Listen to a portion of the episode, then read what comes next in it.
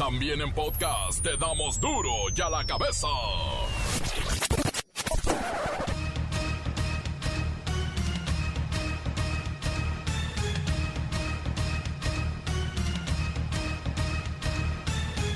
Jueves 17 de junio del 2021. Yo soy Miguel Ángel Fernández y esto es duro y a la cabeza. Sin censura.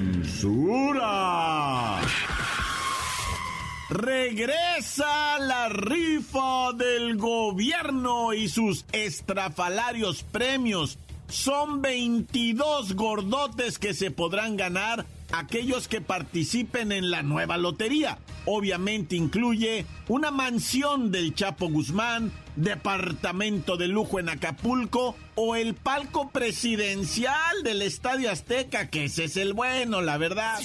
Un sorteo para el mes patrio, devolverle a la gente, devolverle al pueblo bienes que han sido confiscados o residencias como los aviones, todo lo que podamos rifar para que lo que se obtenga se destine para la educación, para la salud, para la construcción de caminos en comunidades marginadas.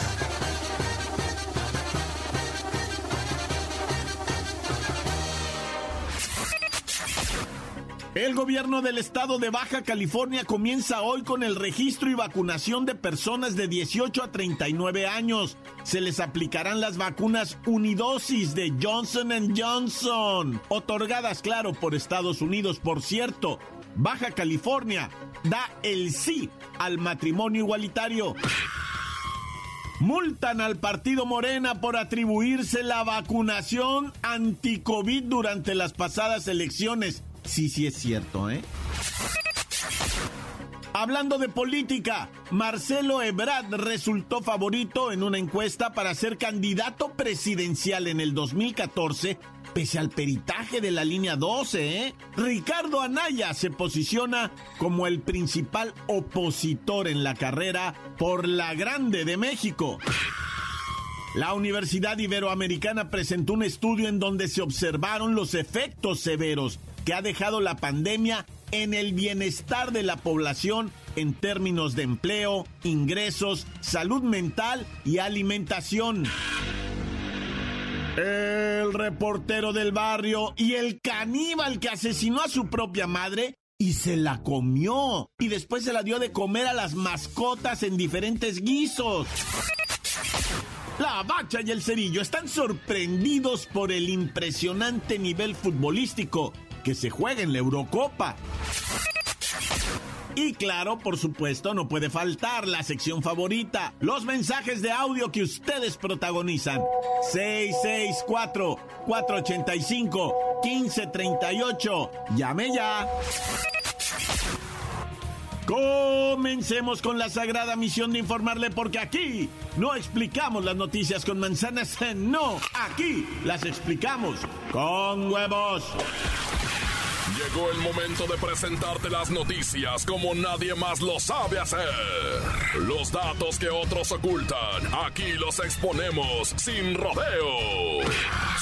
Agudeza, ironía, sátira y el comentario mordaz. Solo en duro y a la cabeza. ¡Arrancamos!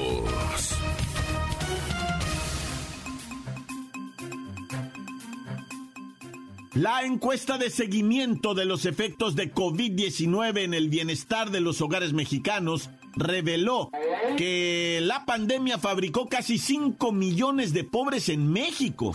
Este estudio indica que la cantidad de mexicanos en pobreza extrema subió de 16 millones y fracción a 18 millones y fracción. Además, 2 millones de personas, fíjese bien, 2 millones de personas, 2 millones de mexicanos que hoy no tienen ni para comer. Vamos con Luis Ciro Gómez Leiva para que nos dé más datos y estadísticas de lo fuerte que nos ha golpeado este virus. Miguel Ángel, Amigos de Duro y a la Cabeza, la Universidad Iberoamericana ha presentado este estudio que nos podría dejar muy claro el sufrimiento por el que están pasando millones de personas en el país, no solo por las pérdidas de los seres queridos, sino también por la complicada situación económica generada por todo esto que hemos vivido. Al momento, se dice que 73% de los mexicanos enfrenta algún grado de incapacidad económica para adquirir una canasta básica de alimentos. También se reportó que para hacer frente a los estragos económicos de la pandemia, 45% de los adultos mexicanos pidió prestado, 32% se dedicó a vender u ofrecer un servicio, 29% empeñó o vendió alguno de sus bienes, 28% decidió no pagar sus deudas y otro 28% dejó de pagar la renta y los servicios. Y para terminar con la información, aquí va la lista de gastos médicos contra el COVID-19. 5% de los mexicanos no gastó nada, 14% menos de mil pesos, 45% destinó entre mil y 10 mil pesos, 28% entre 10 mil y 50 mil pesos, 6% de los mexicanos han gastado entre 50 mil y 100 mil pesos y 2% más de 100 mil pesos. Ahí está la frialdad de los números. Y hasta aquí mi reporte. Para Duro la Cabeza informó Luis Ciro Gómez Leiva. Gracias Luis Ciro Gómez Leiva, muy completo, muy ilustrativo. Y esto no ha terminado. Siguen muriendo docenas de personas todos los días y es evidente que nos estamos relajando de más en las medidas y protocolos sanitarios.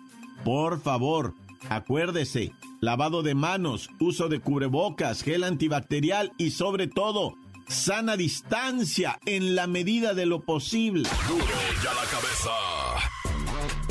Luego del anuncio que realizó el presidente Andrés Manuel López Obrador sobre la nueva rifa de los bienes materiales recuperados, ya saben, ¿no? De los que les quitaron a los delincuentes. Bueno, pues ahora estos serán regalados por medio del sistema de sorteos de la Lotería Nacional. Regalados es un decir, obviamente, hay que comprar el billetito, que los rifan el 15 de septiembre, ¿verdad? Sí, 15 de septiembre, como el año pasado. El avión que no fue rifado, pero como que sí y como que no, y que luego quién sabe qué pasó con la entrega de los premios. Pero bueno, el mayor, el gordo, tiene que ser el palco presidencial del Estadio Azteca, aunque por ahí hay departamentos de lujo, residencias de narcotraficantes y muchos otros premios seductores, no.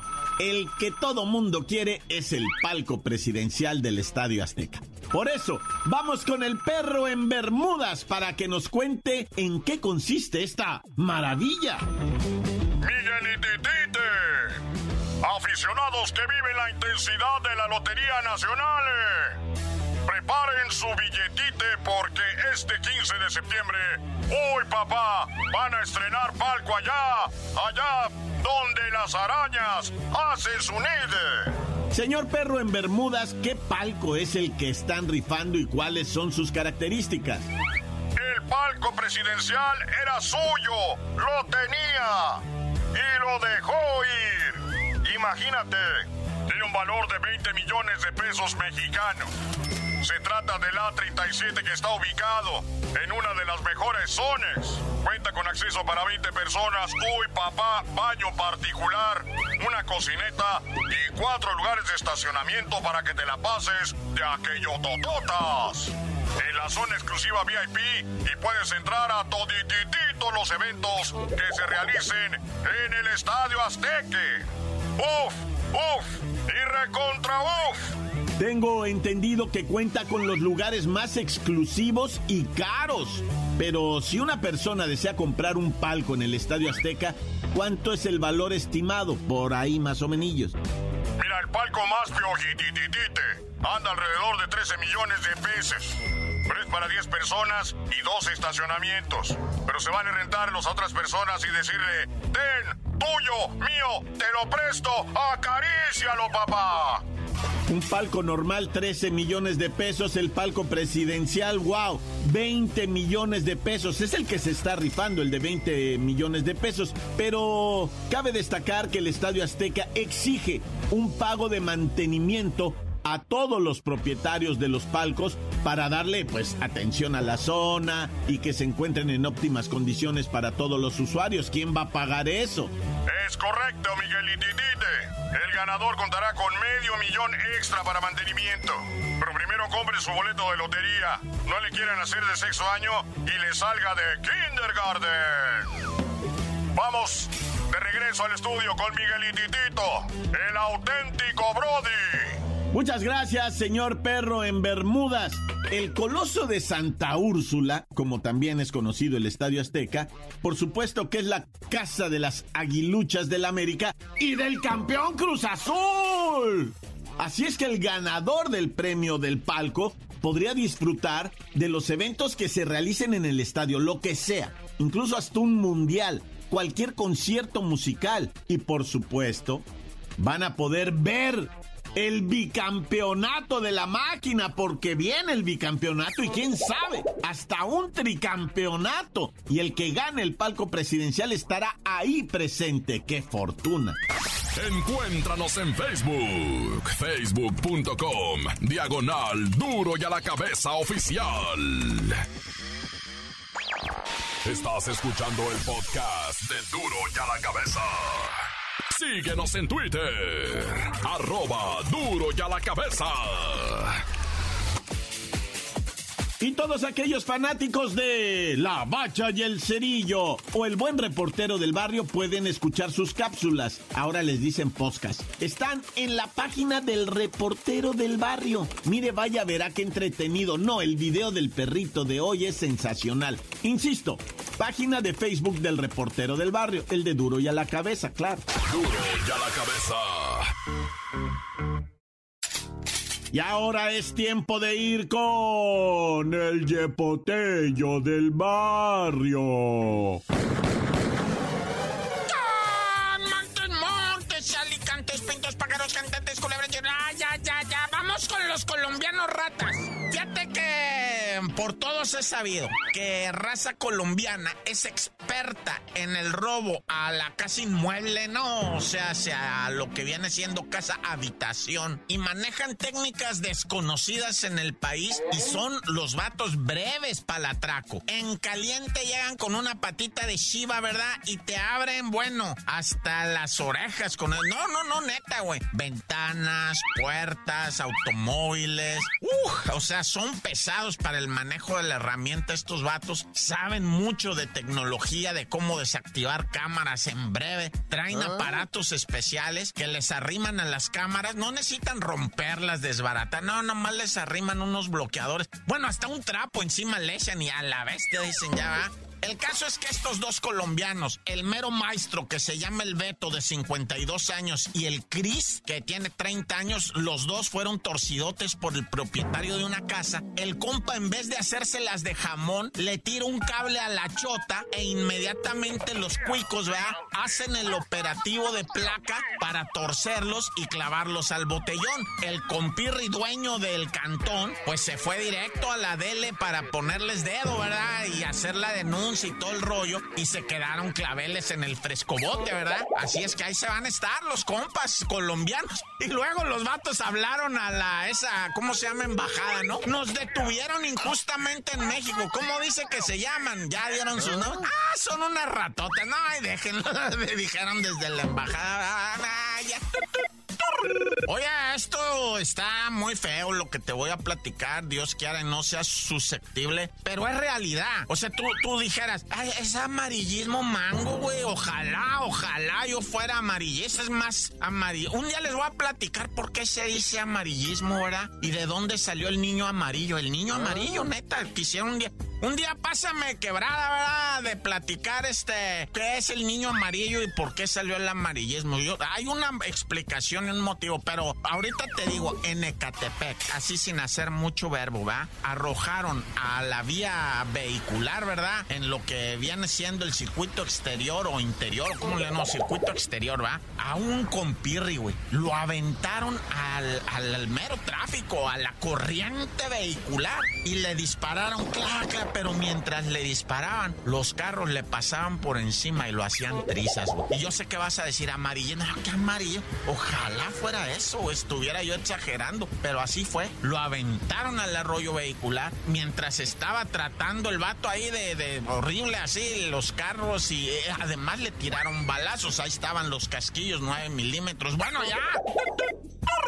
Te doy esta información, te voy a dar esta información porque es importante que sepas que le están pegando a un nivel de la clase política ya, pues de máxima jerarquía municipal. Este ah. señor de Apaseo, el Alto Guanajuato, era alguien muy importante en la política ya y había sido lo que viene siendo presidente municipal. O sea, para que guaches, le están pegando ya a ese nivel de, de personas ya, de ese nivel para arriba, pues siguen ya funcionarios más altos que serían exgobernadores o, o, gobernadores, ¿no? Y ya en este nivel ya la mafia ya les está pegando con, lo voy a decir así como sale, ¿no? Con franca confianza, ¿eh? Porque ni es el primero y tristemente ni es el último. El señor se llamaba David Sánchez Malagón y fue ejecutado profesionalmente con seis tiros a su automóvil, cuatro de ellos en la mera manija del automóvil. Si sabes, va, que los verdaderos profesionales a donde tiran es a la manija del automóvil, de la puerta, güey, o sea, de la puerta del piloto, ahí avientan los tiros. Entraron otros por la ventana, pero los, los, los motocicarios que le saben a ese rollo, a donde tiran no es precisamente por la ventana ni al bulto. Ah. Apuntan ahí a donde te estoy diciendo porque saben que las ojivas van a atravesar esa, esa, este, esa lámina, ¿verdad? Y van a pegar en donde ellos quieren que pegue. Bueno, ya mucho verbo debilita. Y vámonos ahora hasta España. Ah. Vas a decir, ah, reportó tanta cosa que pasa por aquí tú en España. No, es que esto está bien macabra. Es un morro. Un morro que le dio matarile a su jefita. Y después se aventó un guiso con ella, güey. El vato hizo un guiso con su jefa y se lo refinó, güey a su mera jefita se refinó este vato. Digo, no completa tampoco. Y lo más triste de todo es que aparte se la dio de comer a las mascotas. Y ya cuando estaba en el juicio el compa dice, no, pues, también me la comí cruda, dice el vato. O sea, pareciera el burno, pero no, no. O sea, el vato dice que varias eh, partes y órganos de la jefa se los comió crudos. O sea, y, luego lo peor es que el batillo no está muy cascabel. O sea, tampoco es un chamaquito pero anda alrededor de los 30 años y le avientan 15 años de bote. 15 años, 5 meses. O sea, el vato de 40 y madres va a salir. No, está loco. Ahora le dicen el caníbal de España. Ah, ya, torta. La nota que sacude. ¡Duro! ¡Duro ya la cabeza! Antes, antes del corte, escuchemos sus mensajes que envían al WhatsApp 664-485-1538. Calmantes, montes, alicantes, pintos, pájaros cantantes, culebras chirneras, ¿por qué no me pican ahora que traigo chamarreras? Saludos desde Tehuacán, Puebla. Al reportero del barrio desde Tehuacán, Plaza El Paseo. De parte del chamaco loco y el bambán. Tan se acabó corta. Encuéntranos en Facebook, facebook.com, diagonal duro y a la cabeza oficial. Esto es el podcast de duro y a la cabeza. Y los deportes son con la bacha y el cerillo. Qué impresionante nivel futbolístico se juega en la Eurocopa, ¿eh?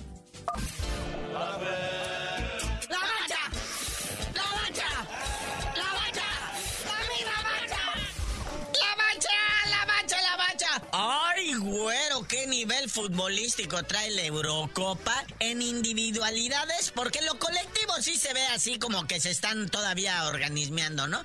Pero la neta, o sea, como sea, ¿eh? Por donde le busques, los niveles, además de la organización, están con touch. Y luego, gente, en los estadios están más avanzados en cuestión del COVID, ¿verdad? Pero pues bueno, resultados, este, pues todavía de ayer en la tarde ya se acabó el de Italia-Suiza. Italia es de los grandes favoritos, está repartiendo leña por todos lados, es de los primeros calificados a la siguiente ronda. A todo mundo le mete su cuota de tres. Ayer le tocó a los suizos. Así que bien estuvo eso, qué bárbaro, ¿eh? Esos italianos. Bueno, Ucrania jugó ya en la mañana. Bueno, no sé a qué hora, ¿verdad? Porque aquí es de mañana y es de noche, yo no sé. Ucrania le ganó 2-1 a Macedonia del Norte. O sea, aguas porque hay dos Macedonias, ¿eh? La que está en Guerrero también. Ah, ya. Ese es macedonio. Ah, bueno. Ah, perdón, me confundí yo. ¿O no será la hija? A lo mejor se llama Macedonia. Naya. Y luego Dinamarca 1-0 todo el partido. Ahora sí que los belgas le dieron la vuelta 2-1. Ahí queda el marcador y pues ahorita se está jugando el Países Bajos contra Austria que por cuestiones de derechos, nomás porque no los pagamos, no nos autorizan a dar los resultados, ¿verdad? Es que están jugando ahorita son los de Holanda, los del no era penal. Naya. Oye, pero pues hoy se juega la Copa América después de dos días de descansito. Hoy jueves a las 6 de la tarde, Colombia contra Venezuela. También está en el mismo grupo B el de Brasil versus Perú. Sí lo alcanzamos a ver tranquilamente, pues ya es tardecito. Oigan, qué feo está eso de que están cerrando los estadios ah, a puerta cerrada. Se quedaron los colombianos, pues nomás así en la expectativa cuando se enteraron. ¿Cómo que hicimos todo el viaje hasta Brasil y no nos van a dejar entrar? Pues no que el 30% de aforo y no sé qué. Ah, se trata de una familia colombiana que ya había hecho y arreglado sus vacaciones. Una familia colombiana que vive en Estados Unidos, que compró los boletos ahí para, para Colombia, para Venezuela, para Argentina, donde iba a ser originalmente esta Copa América. Pero jamás se les ocurrió abrir una página de internet. Nadie les avisó, oigan, se va a jugar en Brasil. Y deja de que se va a jugar en Brasil, como eh, en este país eh, está el rebrote de coronavirus a todo lo que da. Todos los partidos van a ser a puerta cerrada. Entonces el mañoso también de la agencia de viajes, no, no, no, le cambiamos sus boletos para Brasil, ¿verdad? Pero cuando llegan, oh sorpresa, a ver todos los partidos en el hotel porque no hay entrada en los estadios. Bueno, pero ya lo paseado, ¿quién se los va a quitar? Disfruten, bailense una zamba, cómanse una carniña. Y no la hagan tanto de jamón. Y cuídense, porque sí, Brasil está bien horrible ahorita del coronavirus. Se trata de la familia Calderón de Colombia. No tendrán nada que ver con Felipe, el de aquí. ¿Andarían ahogados? Oye, ya, el que es el jarrito, que donde te acomodo, ¿no? Es Giovanni Dos Antros. Ya desde que quedó la gente libre. Es más, te lo puedes llevar gratis a tu estadio. Nomás tú págale el sueldo. Inmediatamente empiezan los rumores, ¿no? De que Cruz Azul y Toluca están peleando por el astro del América, ¿no? Y de repente sale, no, pues que en Estados Unidos, no, pues que en Europa lo quieren Pero pues eso nada más es piña, porque a la hora de la hora sí le preguntan a los directivos y dicen, Aquí, aquí sobre mi escritorio no tengo nada, ¿eh? No, y el sueldo es el gran obstáculo que impide que se lo lleven a cualquier equipo, ¿verdad? Te digo que su transferencia es gratis, o sea, llévatelo, nomás págale. Y pues ya el Toluca era el que tenía las pláticas más avanzadas, pero no se pudieron poner de acuerdo con la lana. También allá en Monterrey, allá los rayados, pues andaban viendo, ¿ah? Es más, hasta las chivas. No, bueno, es que le quieren pagar con despensa. Dice, ya les dejamos caer al horrible Peralta que no se lleven otro tronco como el Yobrandi dos es más, dicen que la máquina también te entró a la puja. Y que lo más probable es que acabe en el Zacatepec, en el Tampico Madero o en la MLS. Pero bueno, porque luego el fin de semana hay que analizar estas peleas que se van a llevar a cabo el sábado allá en el Estadio Jalisco, en Guadalajarita hermosa, que se va a llamar Tributo a los Reyes, Tribute to the Kings, con toda la dinastía Chávez y toda la dinastía Álvarez de los Canelos. Pero ya tú no sabes de decir por qué te dicen el cerillo. Hasta que Julio César Chávez, el gran campeón, se ponga la careta porque ya está cascarita, les digo.